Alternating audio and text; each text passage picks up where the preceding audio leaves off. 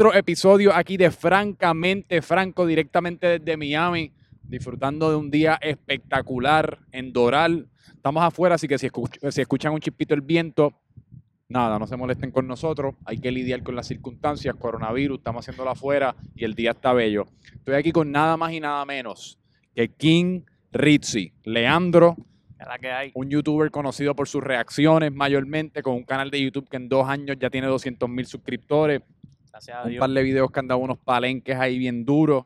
Eh, pero me interesa mucho tu historia porque tú eres cubano, te mudaste a los Estados Unidos a los seis años, pero cuéntame, o sea, ¿cómo tú, cómo tú empiezas en el mundo de YouTube? Bueno, ya, so, a los seis años vinimos para acá, de Cuba. No, no sabía nada de YouTube, nada de las redes sociales, ni nada de eso.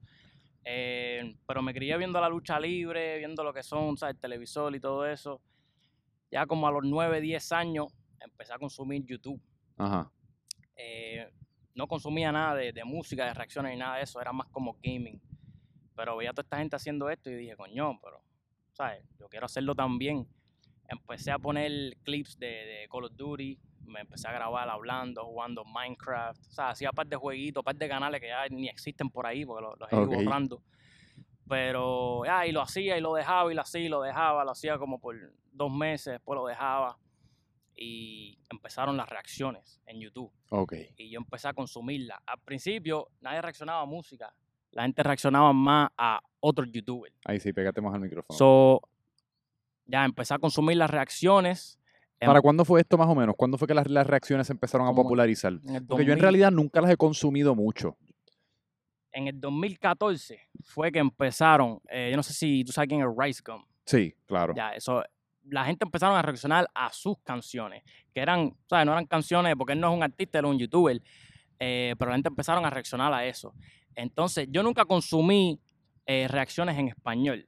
Eh, o sea, los colegas que hoy en día tengo, porque ¿sabes? estoy en el mundo este, los colegas que hacen reacciones también en español, yo no, no sabía, ¿sabes? para decirte la verdad, no sabía quién era nadie de ellos. Ok. Yo consumía, por ejemplo, Zies, un canal de, reacción en inglés, lo, consumía mucho.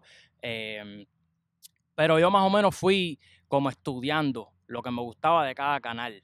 Ya, este coge todos los punchlines, este es un poquito cómico, este, tú sabes, sabe de música. Y más o menos cogí un poquito de cada, de cada uno. Y cuando empecé yo mi canal de reacción, ya yo sabía lo que a la gente le gustaba. Yo naturalmente siempre entendía la- las líneas, porque como te dije, como cuando primero vine a este país, me crié viendo la lucha libre, lo- lo- lo- los cartoons, ¿verdad? To- Todo de lo que los cantantes se refieren en las canciones con todos los punchlines, yo más o menos ya, tú sabes, estaba bien informado. So, ya empecé YouTube y yo empecé a hacer reacciones en, en inglés.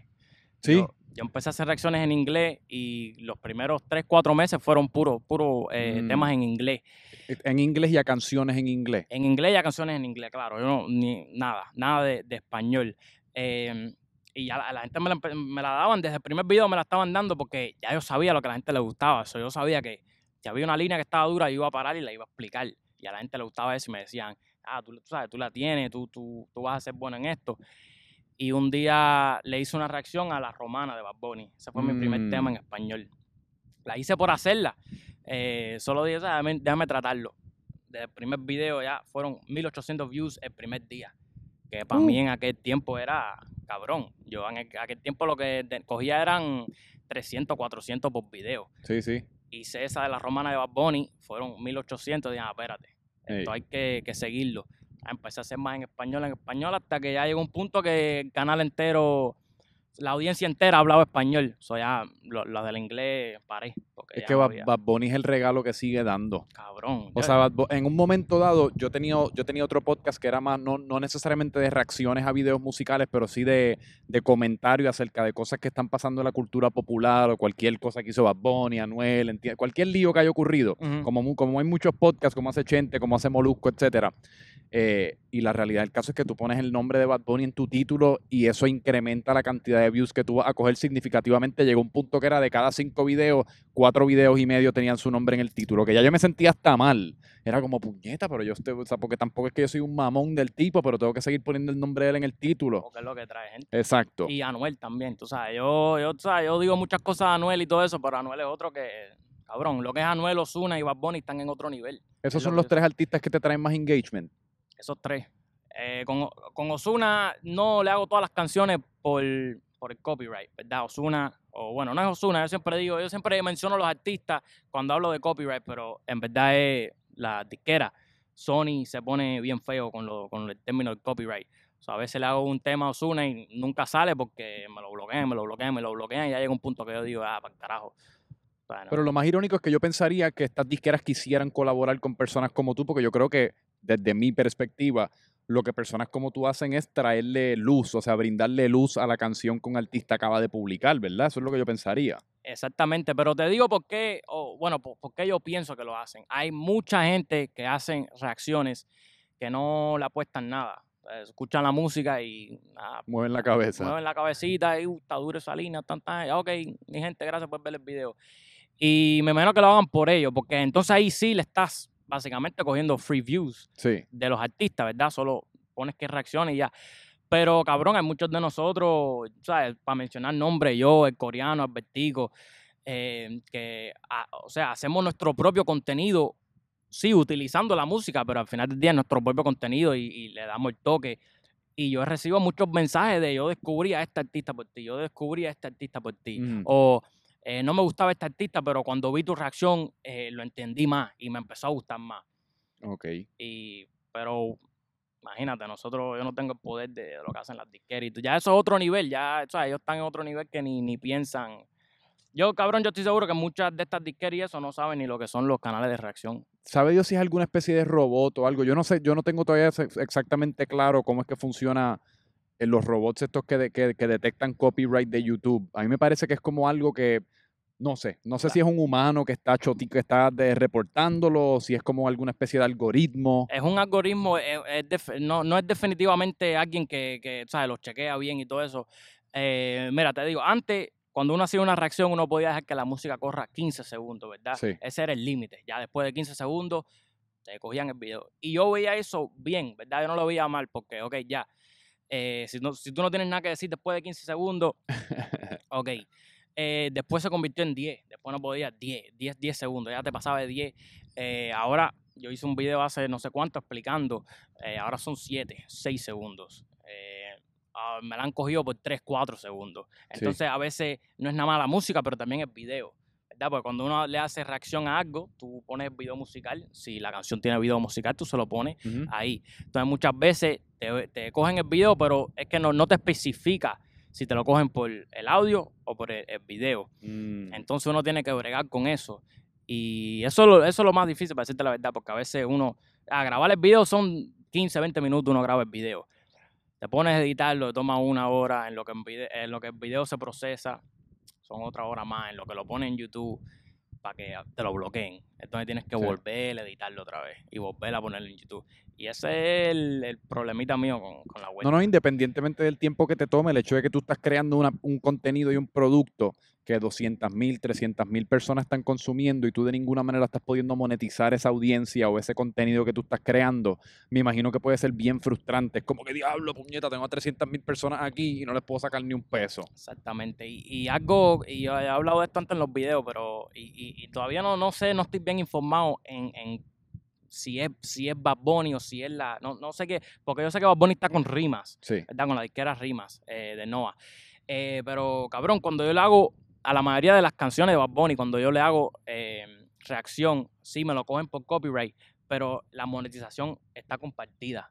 So, eso es algo que yo siempre he considerado bien cool, porque no, y como te digo, yo no sé si es Bad Bunny, que Bad Bunny tiene el poder de ir a la disquera y decirle, oye, mira, tú sabes, compártelo con los canales de reacciones, o no sé si es un, no sé, un glitch, o si es un error que pasa, no sé, pero básicamente Bad Bunny comparte la monetización, y yo, en mi opinión, eso está perfecto, ¿verdad? Ya, porque si, si todos mis videos, todas mis reacciones fueran compartidas entre ellos y el artista, 50-50, yo estuviera, yo estuviera totalmente de acuerdo con eso. Sí.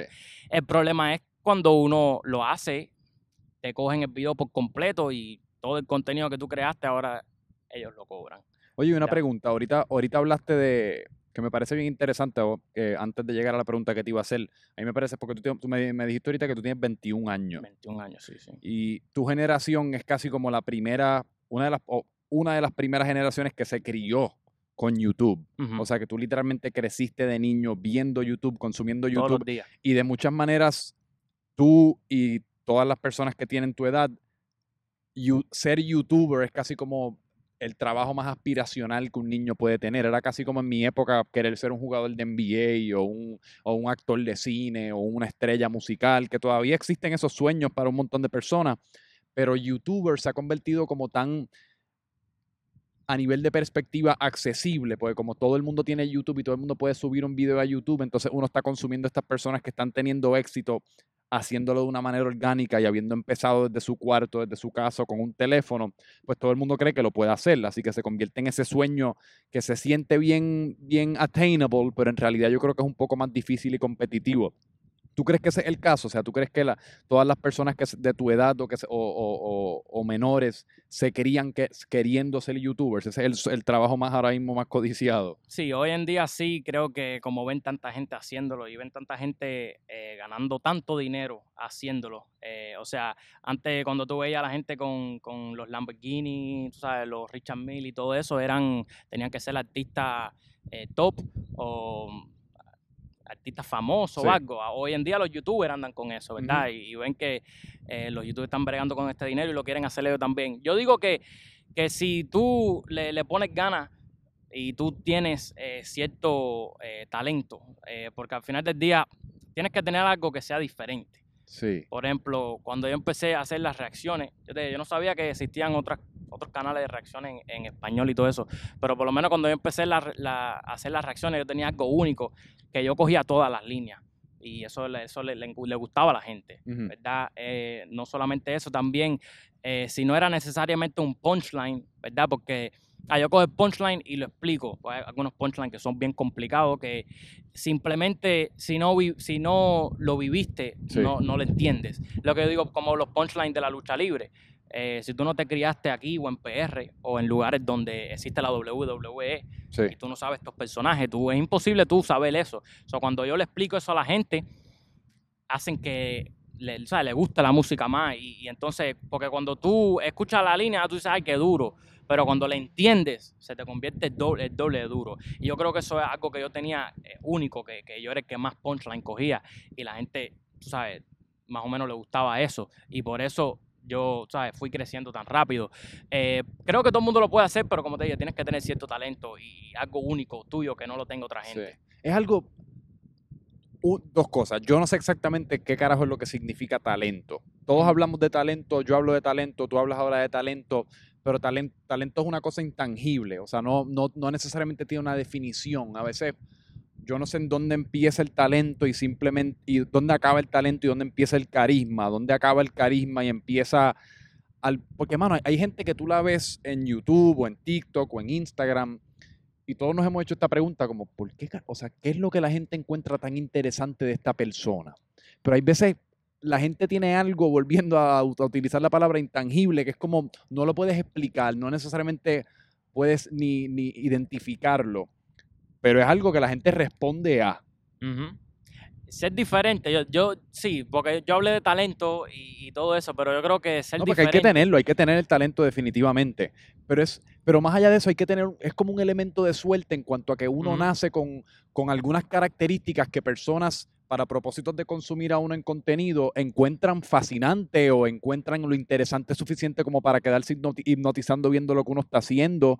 Es como a veces yo veo mis videos y yo, que, o sea, ¿qué carajo es lo que la, ¿por qué carajo a la gente le, le gusta escucharme Yo hablar? también, yo también. yo ¿Te también. pasa eso? Me pasa, claro que sí. Yo, yo, cabrón, yo edit- ed- editando mis propios videos a veces me río con mí mismo. Pero a veces yo digo, cabrón, yo no sé cómo a la gente, Sí. cómo a la gente le gusta esto, yo aquí hablando mierda. Si tú supieses que yo he dejado de. En, en un momento yo grababa los podcasts y después los editaba bastante, con bastante, no cariño, pero con bastante detenimiento en cuanto a que lo escuchaba completo y paraba cada vez que yo entendía que había una pequeña pausa o me equivoqué diciendo una palabra y entonces lo trataba de editar de una manera que la conversación pareciera casi perfecta. Eh, pero entonces, dos cosas. Uno, mano, fucking detestaba el proceso de tener que escucharme a mí para adelante y para atrás y para adelante y para atrás, que ya casi como que le cogía manía al contenido que había creado y, una vez lo subía ya no quería, no quería ni escucharlo, ni promocionarlo, ni nada. Y entonces, dos, eh, yo creo que la gente se disfruta, especialmente en el 2021, yo, porque yo sé que yo me lo disfruto como una conversación con todas sus, su- con sus altas y sus bajas, ¿me entiendes? Porque en el transcurso de una conversación de una hora es, es bastante difícil esperar que sea como completamente fluida y en todo momento interesante o estimulante. O sea, van a haber momentos en el cual nos vamos a mirar y es como que, espérate, ¿para dónde carajo vamos ahora? Claro, ¿Me entiendes? claro. Pero que eso es lo que uno va como, eso es la, la vuelta que uno le va cachando a, a- a- a YouTube y al contenido que uno crea. Yo por lo menos, yo cuando pongo un video, yo no, no lo veo más. No, No, no. Yo eh, lo edito y ya, porque, cabrón, editando el video tú escuchas lo mismo un millón de veces. Ya cuando termino de editarlo, ya eh, a lo mejor lo veo en un mes o en dos meses, Sí. pero te lo juro que yo no lo, nunca he puesto un video y, y me he metido en YouTube a verlo yo, yo completico entero. Y, y no te pasa que en muchas ocasiones el video que para ti era el más charro o el video que para ti era el más cabrón tuvieron reacciones inversas. El, el que tú entendías que era el más charrito fue el que cogió un millón de views y el más hijo de puta que tú estabas que lo estabas subiendo ya casi como que suba ya papi que esto va a partir el internet en canto y cogió tres views. Mis dos videos más populares, yo eh, en mi vida pensé que iban a llegar a, a donde llegaron. Eh, el, el- el primero, el video más popular que yo tengo, que tiene un millón y pico, eh, no me gusta hablar mucho del tema porque fue eh, cuando se murió Kobe, que Bad Bunny le hizo la canción de Mm. Six Rings. Yo le hice la reacción porque todo el mundo me la estaba pidiendo, pero en verdad eso me afectó a mí mucho a lo personal porque yo era súper fan de Kobe Sí. yo, yo cabrón, yo me la pasaba viendo videos eh, motivation de, de, de Kobe, de él hablando de Mamba Mentality y de su work ethic, y co- como él, como él era como persona, ¿verdad? E- e- Era, yo era más fan de cómo él era como persona de como basquetbolista. Claro, Hall of Fame, tú sabes. Sí. Sí, pero que tú eres lo joven suficiente que tú no necesariamente viste su carrera completa. No, yo lo, lo empecé a ver ya eh, los últimos dos anillos. Exacto. Los últimos dos anillos. Como a mí me pasó con Michael Jordan. Yo, Mike, no- nunca lo vi. Pues por eso yo vi, yo lo vi en sus últimas, en sus últimas patas, así como ya al final. Claro, y, y, y cuando me preguntan lo de quién es el GOAT, yo digo, "Oye, yo nunca vi a Mike.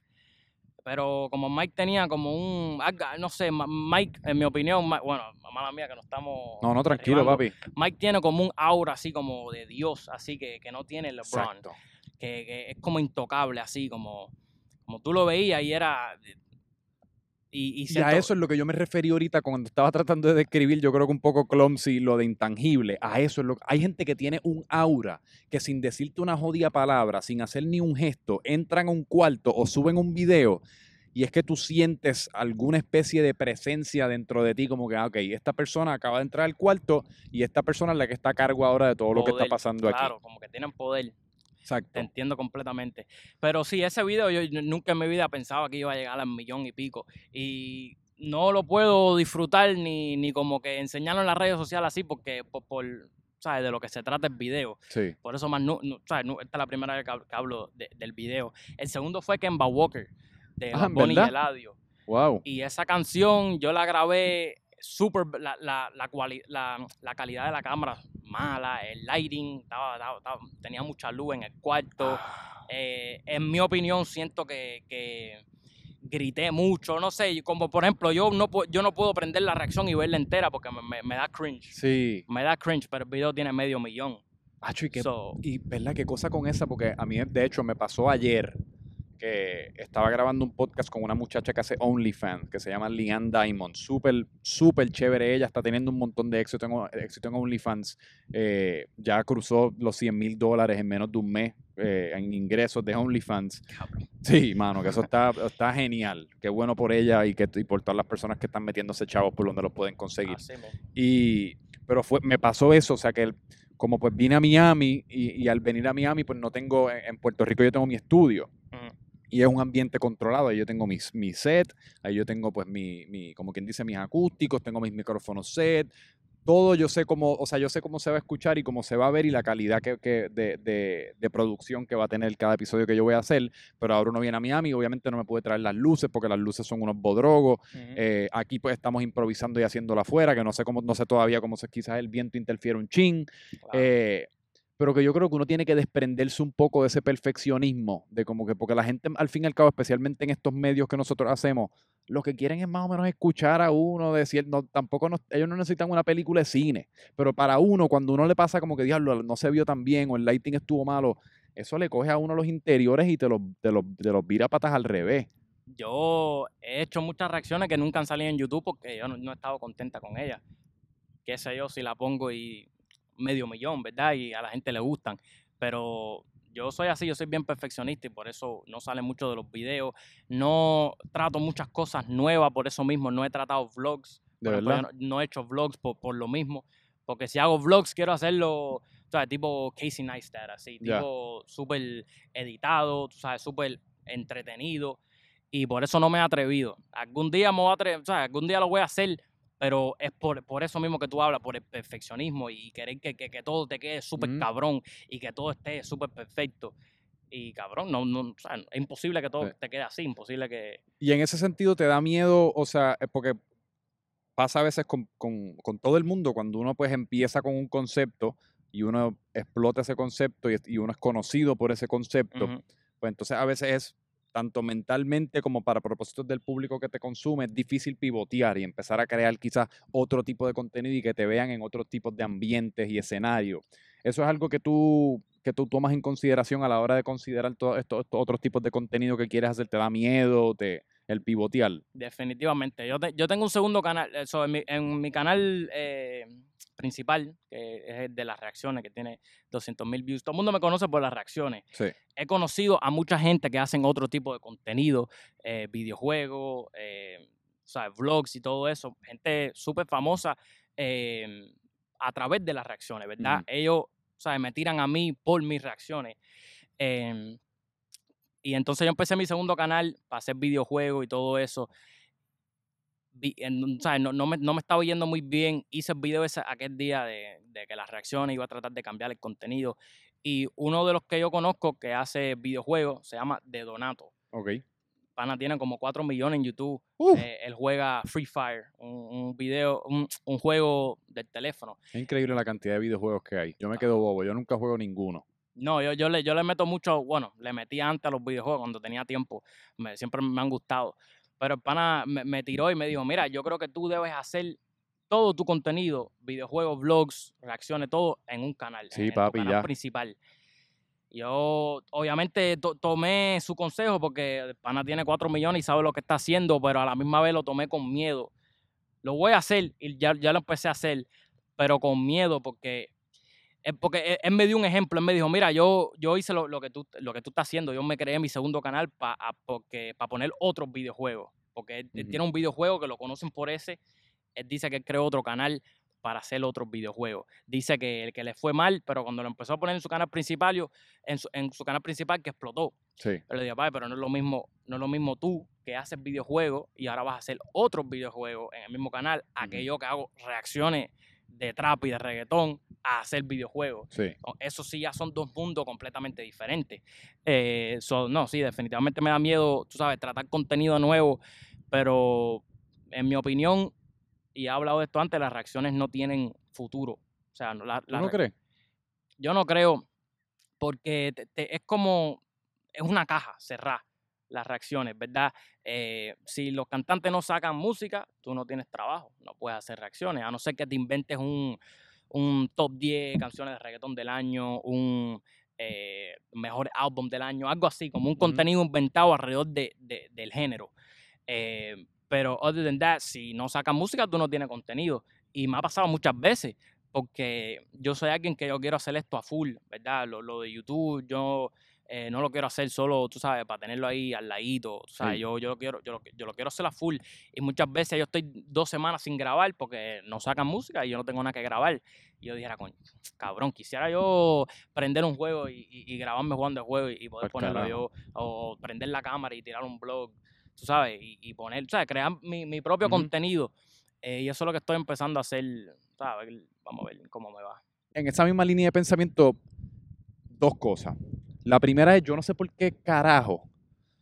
Nosotros una vez empezamos y me, y me pasa a mí, te pasa a ti como acabas de describir ahora, y yo estoy seguro que le pasa a todo, a todo creador de contenido y hasta gente que no crea contenido y tiene una página de Instagram personal o lo que fuese, es que una vez empezamos a subir cierta cosa, como por, ¿por qué nos da tanto miedo simplemente tratar cosas nuevas? Ah, porque papi, ya los 5.000 personas que me siguen me conocen por esto, pero, o sea, en realidad es como, ¿qué importa? ¿Me entiendes? Eso es algo que yo me digo a mí mismo un montón. Es como tú no has logrado nada, tú no necesariamente estás viviendo de esto como tú quisieras vivir en un futuro. Así que, ¿cuál exactamente es el miedo? ¿Qué es lo que perderías si tratas cosas nuevas? ¿Me entiendes? Claro. Pero nos sentimos por alguna razón, en, o sea, completamente como eh, enca- se me escapa la palabra que estoy tratando de, de- de buscar, con lo que empezamos. Es que, cabrón, esto de las redes sociales y los números, y es algo que me afecta mucho a mí, Sí, es, los números. Trato, cabrón, mira, yo antes leía todos los comentarios en YouTube, ya hoy en día yo te lo juro que no leo ningún comentario. Cuando pongo el video, los primeros cinco minutos del video voy y entro a, los primeros que, entran al video y le doy, sabes, corazoncito en los comentarios. Pero ya después de eso yo no entro a YouTube a leer comentarios eh, por, ¿sabes? Por, el- por todo lo negativo y todo eso, ¿sabes? Le, le quita las ganas a uno de eso. Y entonces, yo lo que siempre digo es, como mismo tú dijiste, tú no estás viviendo de esto, tú, ¿sabes? No tienes billones eh, en esto, así que, ¿sabes? No pierdes nada con tratar algo nuevo y que tú sabes que si lo nuevo que tú tratas te va más cabrón todavía, exacto. ¿verdad? O Pero... le añade a lo que ya estás haciendo y se puede convertir como quien dice, similar a un canal, a un canal de televisión, un canal de YouTube puede ser, mira, pues hoy el martes a las 8 tenemos este programa y el miércoles a las 8 tenemos este otro. Ven al que quiera. No, y el que no, no te guste, pues no tienes que sintonizar. Claro que sí, pero eh, es el lío de los números, es lo que yo digo. Cuando pones un contenido nuevo y ves que, ¿sabes? Los números te bajan, me- ¿sabes? Menos el 50%, en una reacción coges 200 mil, pero puse, ¿sabes? Este eh, video de videojuego y lo que cogieron fueron 5 mil views. Ujú. Entonces uno, como, cabrón, entonces es los números. ¿Te Por afectan mucho? afecta a mí. Por lo menos lo que me afecta a mí son, son los números. Y trato, trato de. Ya, yo, yo he tenido tiempo donde borro la aplicación de video en el teléfono. Mm. Las borro. Y no, y ¿Por qué? ¿Por, no pero por los comentarios o por...? no, por los números. No, por los comentarios simplemente de no leerlos. Pero los números a mí me afectan mucho cuando. Porque el problema es que, cabrón, no todos los meses vas a superar el otro. Y yo, y yo tengo que entender eso, ¿verdad? Entonces, un mes me, me va súper duro. Y ente- pero, pero el otro mes estoy, como te dije, un, un mes cogí 1.8 millones de views al mes, el otro mes tengo 900 mil nada más. Mm. Y entonces es cuando uno, entonces tu mente empieza a maquinar, ok, ¿qué fue lo que hice? Ah, vamos a empezar a hacer esto, esto, esto, lo otro. Y por eso yo creo que a la gente le da miedo crear contenido nuevo, Sí. eh, por lo menos en mi opinión. ¿Y, y, y de qué manera, cuando tú dices que te afecta, de qué manera te afecta? Así mismo, como que me, me pone a... No necesariamente que me, que me, me pongo, ¿sabes? De- me da depresión ni nada de eso, no. No, Tampoco pero, así. te, pero te entiendo porque se puede sentir como una pequeña... No, de nuevo, una depresión es algo yo creo que más a largo plazo, pero por lo menos por un día o por un par de horas se puede sentir igu- igual de mierda de lo que se siente una depresión. Porque, y a mí me sorprende lo, volátil que puede ser el sub y baja emocional cuando uno está creando contenido para las redes sociales. Porque un día uno se puede sentir que uno está en el tope del mundo y me pasa a mí demasiado, de- demasiado más de lo que me gustaría admitir. En cuanto a que un día uno consigue un tremendo invitado para el podcast, un episodio que uno subió está eh, teniendo un poco más de un poco de mejor recepción de la que uno acostumbra tener, etcétera. Y ese día uno, uno siente, uno ya está visualizándose en el trono, como que papi, yo voy a tener el podcast más enorme en la historia de los podcasts, o sea, que se prepare todo el mundo porque cuando yo llegue al, al baile se acabó. Y al otro día, de la nada, grabaste un contenido que pues quizás no se vio tan bien por, por alguna especial de iluminación. Subiste otro episodio que cogió menos recepción de la que acostumbras a coger. Y te sientes como, papi, yo soy el peor podcast en la historia de los podcasts, yo soqueo, no sé por qué estoy haciendo esto, 28 años desperdiciando mi tiempo. Y eso es en cuestión de 24 horas ese cambio. Rapidísimo. Cabrón, y, lo, lo, más odio de todo eso es que, cabrón, yo a veces digo, ok, me siento así de mierda por que video nada más cogió 50 mil, pero cabrón, yo antes lloraba por 200. Papi. Yo antes lloraba por 200 y cogía 200 y estaba súper contento. Mira, cuando a mí me aprobaron el canal eh, para monetizarlo, creo que tenía como 3.000 suscriptores y me aprobaron el canal para monetizarlo. Cabrón, yo casi lloré. Literal, yo así- a mí me llegó mi primer cheque de YouTube no hace, hace menos de un mes. Y dice, ¿cómo te Papi, sentiste? Fueron 100 dólares con 51 centavos. Esos son los 100 dólares y 51 centavos más épicos que yo he recibido en mi vida. O sea, yo me sentí genuinamente, no, no millonario, pero emocionalmente como si me hubieses dado un millón de pesos. Endiosado. Endiosado, engalgolado, toda la pendeja. Cabrón, yo antes, cuando tenía 25 suscriptores, yo tenía una pizarrita y cada suscriptor nuevo yo borraba y ponía nuevo. Tenía, verdad? tenía 25, cogía 26, yo borraba el 25 y ponía 26. Esa es una buena idea, me gusta esa idea todavía para implementarla en el mío. Yo hacía eso y siempre miraba la pizarra y decía, ah, mira, después por 30, después 40, después 50. Y yo lo escribía, cabrón. Y cuando me pasa eso, que te digo, que me empiezan a afectar los números, yo me acuerdo de aquellos tiempos donde escribía a cada suscriptor y que me tomó como, cabrón, 4 o 5 meses para coger 500, Sí. nada más. Hoy en día cojo 500 en, en una semana. Sí. Eso- esos primeros 100 son imposibles. O sea, esos primeros 100 son los 100 suscri- lo- los, suscriptores más difíciles que uno va. Yo me recuerdo que al principio, eh, los primeros par de podcasts que yo subí, yo ni, literalmente ni verificaba YouTube porque es que yo sabía que iba a coger 6 views, 5 views, 7 views. Y eso fue como los primeros 40 podcasts. Y entonces yo lo subí a Facebook y como en Facebook uno tiene el, el tío de uno, el primo de uno, el tío del que tú entrevistaste, porque yo estaba entrevistando a personas así que yo conocía, amistades cercanas, lo que fuese. Y entonces pues los tíos y los abuelos todos le daban share y en Facebook yo me sentía que mi podcast era similar al de Joe Rogan, porque tenía 8 shares con mi abuela, el tío y el pana. Y, y, pues yo estaba bien enfocado en Facebook hasta que de la nada un día uno se mete a YouTube y es como que, coño, fíjate, 100 suscriptores, 200 suscriptores, 300 suscriptores y uno se empieza a animar, pero es como tú dices, al principio yo llegar a 100 views era Era una- digno de hacer una Una fiesta, locura. una locura. Una y hoy día locura. tú me das 100 views y yo creo que yo estoy en una depresión clínica. Me pasa lo mismo, me pasa lo mismo. Todo es cuestión de perspectiva. Tienes, como te dije, te estás sintiendo así, siempre tienes que pensar a, a tus inicios. Eso es así. A tus inicios. Digo, y es, es- es- es bien difícil. Yo creo que a veces la perspectiva es, es- es- bien difícil de retroactivamente como ponerte en la mentalidad que uno tenía en aquellos momentos, porque en aquellos momentos uno tenía la mentalidad de las circunstancias bajo las cuales uno estaba viviendo. Mientras las circunstancias vas cambiando, tu perspectiva va cambiando con ellas. Pero sí, hay que mantenerlos por lo menos en consideración. Oye, pero una pregunta entonces, que al principio mencionaste que de chamaco te enamoraste, una vez descubriste el género de las reacciones, te enamoraste con el medio y empezaste a consumirlas, a estudiarlas, etcétera.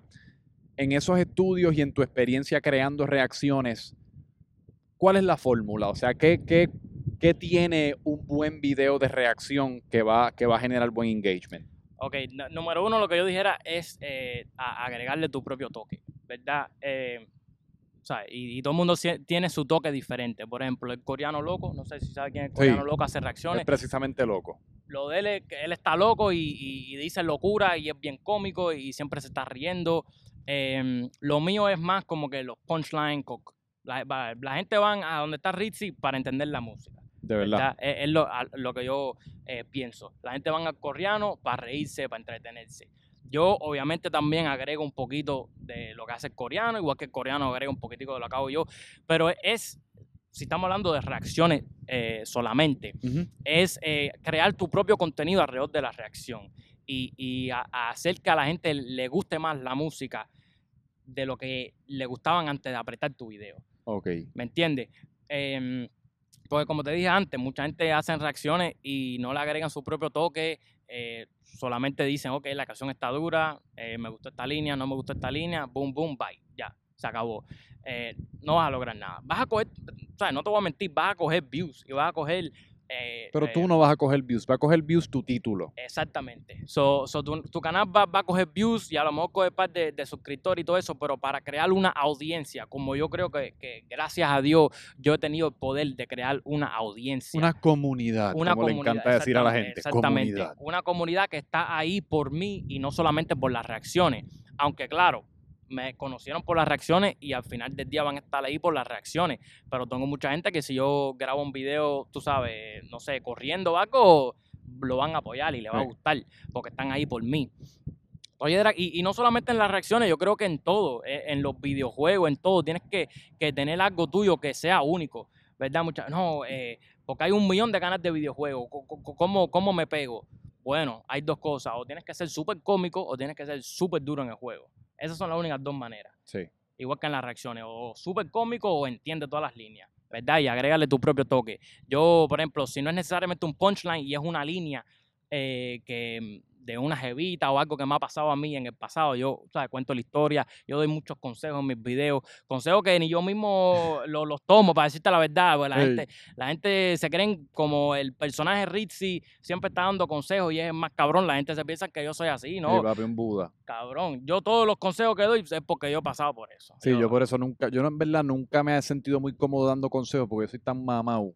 Que Cabrón, si yo, yo, te doy un consejo me sentiría tan hipócrita que no puedo dormir conmigo mismo. brother, yo todos los videos digo, no, no corras atrás de un culito, cabrón, ¿tú sabes cuántas veces yo he corrido atrás de un culito? Sí, Sin parar, sí. digo, no, eh, em, No hay nada más fácil en la vida que decirle a otra persona no corras detrás de un culito porque ahora mismo no hay un culito corriendo frente a ti. A la que un culito te corra frente a ti, uno va a correr detrás de ese culito. Eso es ley de vida, apúntalo. Eso es un proverbio que yo le acabo de, de ofrecer a ustedes por parte de, de aquí de Francamente Durísimo. Franco. Cabrón, esa es, pues es que cuando- volviéndolo a la perspectiva y la circunstancia, es fácil dar consejo cuando uno no tiene, para seguir utilizando ese ejemplo, cuando uno no tiene culitos corriéndole de frente. Cabrón, la novia que yo tengo ahora hoy en día, yo tuve detrás de ella seis meses, cabrón. fácil. Seis meses, seis meses tirándole y me pichaba y le tiraba y me pichaba hasta que un día se dio y ya casi llevamos un año y pico juntos, pero eh, yo los consejos que yo doy es porque a mí me ha pasado. Full. Y uno los quisi- yo creo que si, le, si uno los quisiera seguir, es, es, es bueno suficiente, ¿me entiendes? Porque eso, eso es todo lo que uno puede hacer. Mira, yo quiero seguir ese consejo, pero quizás voy a escoger, escoger no hacerlo. Pero mi intención estaba genuina, era genuina. Tú quieres seguirte a tres colitos, sigue a tres colitos, papi, yo no te voy a parar. Yo le digo que te, te vas a joder, Exacto. te vas a joder, pero a lo mejor, mira, terminas bien. Sí. ¿Y por qué Ritzy? Siempre me hacen la pregunta y siempre digo lo mismo, se me inventó. Yo jugaba Call of Duty, ¿verdad? Ajá. Entonces, en el Call of Duty eh, hay un- lo, que- lo que es un kill feed abajo, a, Sí. a mano izquierda. Cuando tú matas a alguien, sale boom, boom, mató a este, mató a este. Entonces yo snipeaba mucho. Yo hacía mucho, ¿sabes? Face Clan y, y todos los clanes esos de, de snipeo y de trick shot y de coger, ¿sabes? Muchos kills rápido con el sniper. So, para que saliera así limpio, tenías que tener un nombre pequeño para que no para que no se rompiera porque el problema de salía si tu nombre era muy largo entonces se iba para la segunda parte So, Ah, ya. a mí no me gustaba eso se me gustaba tener los nombres eh, corticos y eh, ¿sabes? un día me hice una cuenta nueva y se me ocurrió el nombre Ritz y no ¿sabes? no no es, no es por las galletas que mucha gente me dice ah por las galletas que se llaman Ritz Sí. no eso no Ni se son- me había ocurrido. Yo pensé quizás en los hoteles, los Ritz el Carlton. Ritz Carlton también mm, o sea, no es por nada de eso es algo que se me ocurrió y, ay, y se Qué quedó, cosa, se yo quedó no sabía eso de los nombres. A veces, ves, y eso es, eso es algo que, que, volviendo a lo de tu generación, como que tu generación tiene tanta la, o sea, la juventud tiene tanta la, todas las maquinaciones de lo que son los videojuegos, las redes sociales, o sea, son unos wizards, porque prácticamente ustedes se criaron, digo, yo no soy tanto más mayor, pero como te estaba explicando ahorita, pues yo, mi niñez no tuvo mucho internet ni muchas redes sociales, porque Wow. todavía cuando yo estaba en séptimo grado, si no me equivoco, fue que empezó Facebook. Y Facebook, pues, era Facebook al principio, no lo que hacía era subir un status. Cada- una- sí. Mis redes sociales literalmente era en el en un teléfono que si no me equivoco era el Sony Ericsson. Tenían un juego que se llamaba Snake. ¿Tú nunca jugaste Yo Snake? creo que sí. Papi, Es es- que- o sea, en aquellos entonces Snake era como Modern Warfare o uno de estos juegos, que de hecho voy a empezar un canal nada más dedicado a Snake, eh, pero era eso. Pero como ustedes se criaron, o sea, ustedes prácticamente dividen, dividieron el tiempo de su niñez entre el, el mundo físico y el mundo virtual. Conocen que si el nombre, no, el título no puede ser muy largo, que si está cabrón. Es interesante cómo eso funciona. Eh, y pues entonces,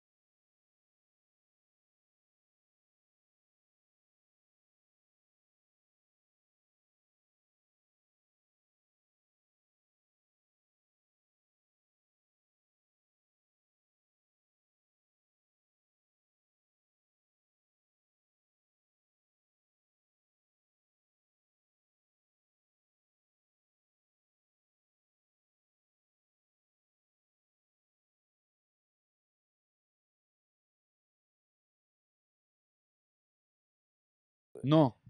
Que no entiendo, cabrón, porque si tú estás cobrando, si tú estás llevándote todo el dinero, ¿para qué me lo va a bloquear? ¿Ha- ¿Has tenido experiencias con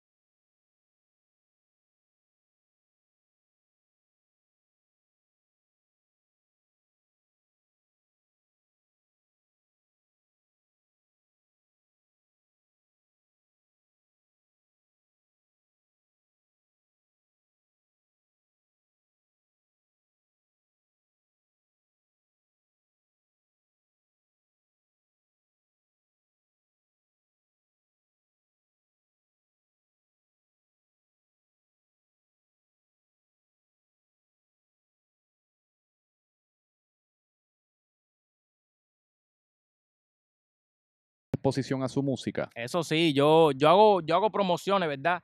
So, ¿sabes? Tengo diferentes paquetes de promociones, muchos me tiran para que ¿sabes? Para que le haga reacción a